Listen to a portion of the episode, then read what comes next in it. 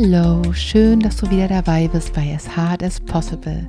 Ich bin Lena Mendes und mit diesem Podcast möchte ich dir helfen, deine persönlichen Ziele mit mehr Herz zu verfolgen. Es war ruhig hier in den letzten Monaten, ich weiß.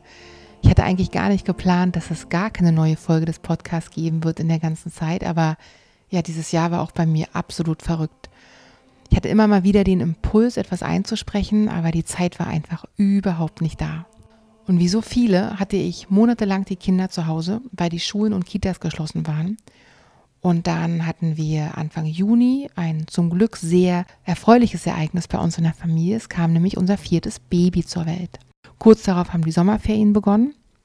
Da kam ich dann auch zu nichts mehr. Und dann stand Ende Juli ähm, ein großer Umzug an. Und zwar sind wir dann von Berlin nach Barcelona gezogen. Seitdem sind die Tage wirklich prall gefüllt, prall mit Leben, prall mit Alltag. Aber ich möchte mir dennoch nicht nehmen lassen, hier zum Ende des Jahres noch die ein oder andere Folge mit dir zu teilen. Seit etlichen Jahren habe ich nämlich exakt um diese Zeit normalerweise gefühlt jede freie Minute Weihnachtsmusik gehört, selektiert, auf Tanzbarkeit geprüft und habe damit meine Playlist für mein NIA Weihnachtsspecial für meine NIA Teilnehmer im Yoga Delta Berlin vorbereitet.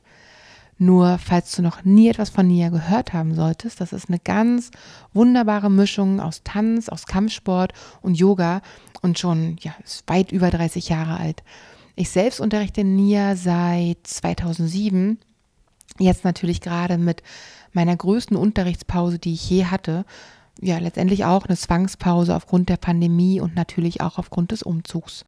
Jedenfalls habe ich mein Weihnachtsspecial jedes Jahr ganz besinnlich enden lassen und hier dann so gern ähm, eine kurze Variante der Metta-Meditation eingebaut und manchmal auch ja eines meiner Lieblingsgedichte vorgelesen.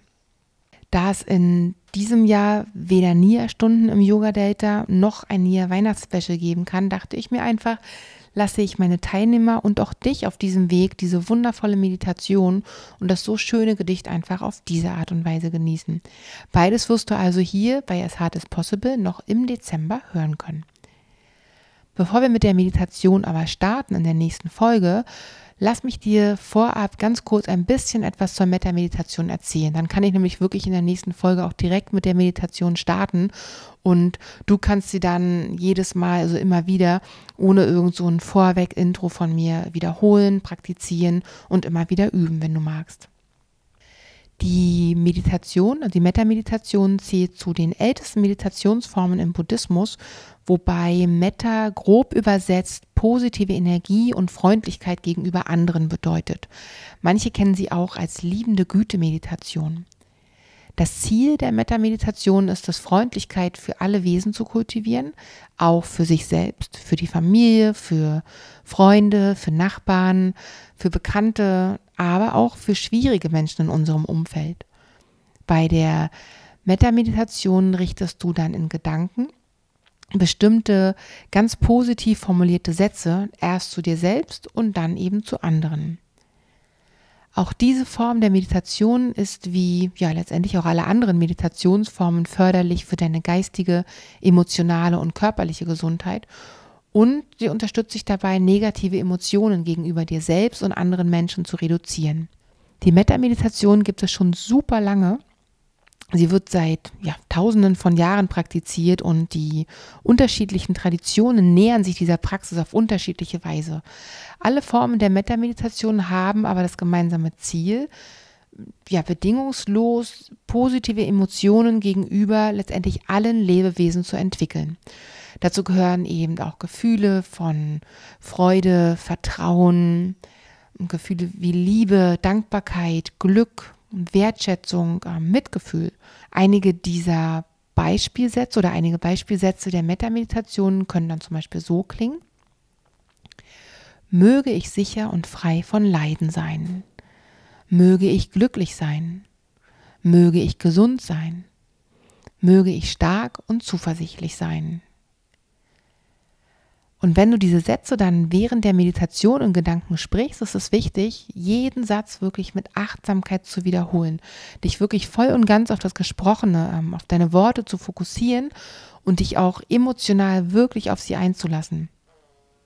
Dabei richtest du diese wundervollen Sätze, wie schon gesagt, nicht nur ähm, zu anderen, sondern immer zuerst an dich selbst. Und die, die, äh, die Idee dahinter ist, dass du ja letztendlich dich selbst ja lieben musst, bevor du überhaupt in der Lage bist, für andere aufrichtige Liebe oder Güte oder Mitgefühl zu empfinden. Und indem du dich daran übst, Mitgefühl für dich selbst zu haben, reduzierst du negative Emotionen gegenüber dir selbst, solche Emotionen wie äh, Zweifel oder ständige Selbstkritik oder auch Ärger. Die Vorteile der Metameditation wurden unter anderem mal in einer kleinen Studie im Jahr 2014 untersucht. Teilnehmer, die da die Metameditation praktizierten, wurden im Vergleich zu denen, die sie nicht ähm, praktizierten, sich selbst gegenüber weniger kritisch als diejenigen eben, die ja letztendlich in der Kontrollgruppe waren. Spannend wird es dann auch, wenn du diese Sätze dann anderen Menschen widmest. Bei Herzensmenschen, also diese ja, positiven Sätze Herzensmenschen zu widmen, ist noch relativ leicht. Aber sie dann Menschen auch zu widmen, die dir das Leben wirklich schwer machen, das ist dann schon nochmal eine ganz andere Herausforderung. Und auch bei mir war es so, dass ich schon, ja, manches Mal, dass ich aus so einem inneren Groll wirklich, ja, fast schon so eine, na, ich sag mal, milde Sicht auf vielleicht unschöne Situationen mit einem Menschen oder ja, letztendlich auf den Menschen insgesamt so in mir entstanden ist ja, so kann letztendlich diese Form der Meditation durch das Mitgefühl und durch die Empathie auch zu stärkeren sozialen Beziehungen und generell einem respektvolleren Miteinander beitragen. Es führt dann eben dazu, über andere nachzudenken und sich mehr in deren Lage hineinzuversetzen oder überhaupt hineinversetzen zu können, nachzuempfinden. Und was ich spannend finde, es macht auch für dich deutlich, welche Gefühle vielleicht dein Gegenüber eben in dir auslöst.